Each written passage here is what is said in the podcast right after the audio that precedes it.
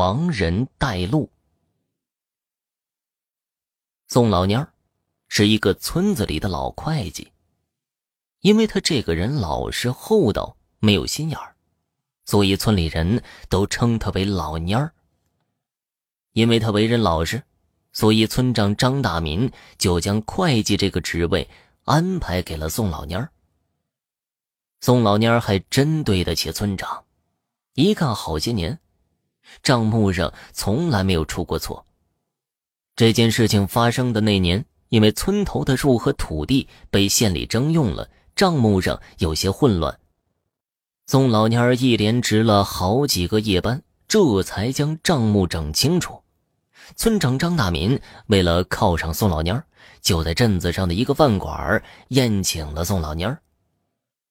宋老蔫儿因为高兴，当晚便多喝了两杯。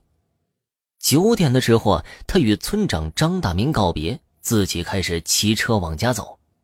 张大民则去了镇子上的表弟家。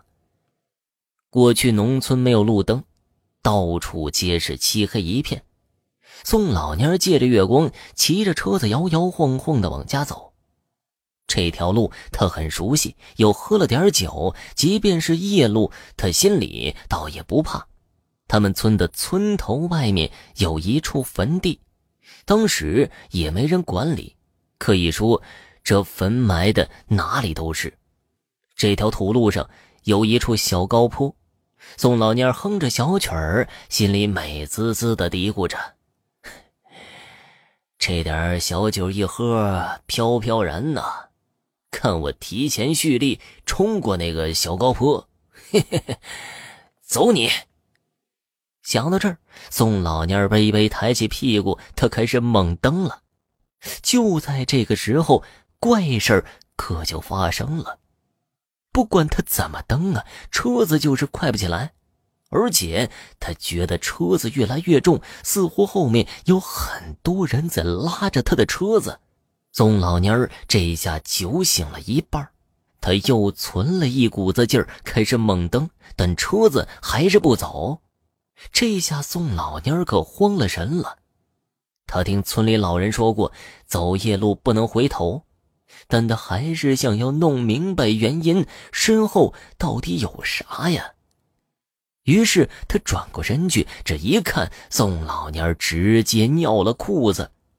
只见后车座上正坐着两个人呢，这两个人看上去像是孩子，穿着过去清朝时期的衣服。他们俩阴沉着脸，直勾勾地望着宋老蔫儿。宋老蔫儿大喊一声，扔下车子就要跑。可那两个小孩就像粘在他身上一样，不管他跑得多快，那两个人就在他身后。完了完了，这下可碰到硬茬了。看来我今天命不久矣了。宋老蔫儿不再跑了，他放弃了，因为他知道他跑不过那俩小孩。宋老蔫瘫坐在地上，只觉得冰冷的手开始往他身上摸。宋老蔫不敢睁开眼睛，他双腿不停的打着颤。正当他束手无策的时候，眼前的黑暗中却出现他亡故的父母。父亲严肃的对他说：“儿子，你别乱看，闭上眼睛，别理他们，快回家。来，我和你妈给你带路。”宋老蔫看见了自己的亡父亡母，心里又惊又喜。于是他紧闭着双眼，跟着父母一起朝前走去。不知道走了多久，宋老蔫只觉那冰冷的感觉消失不见了。此时，父母亲对他微微一笑，也消失不见了。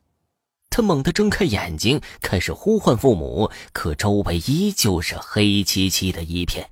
此时他已经到了村头的道口处了，他连忙跪下身去，朝着父母埋葬的方向重重的磕了三个头。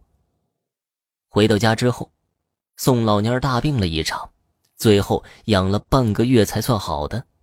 打这之后啊，宋老蔫再也不敢在夜里独自走那段路了。听众朋友，本集播讲完毕。感谢您的收听。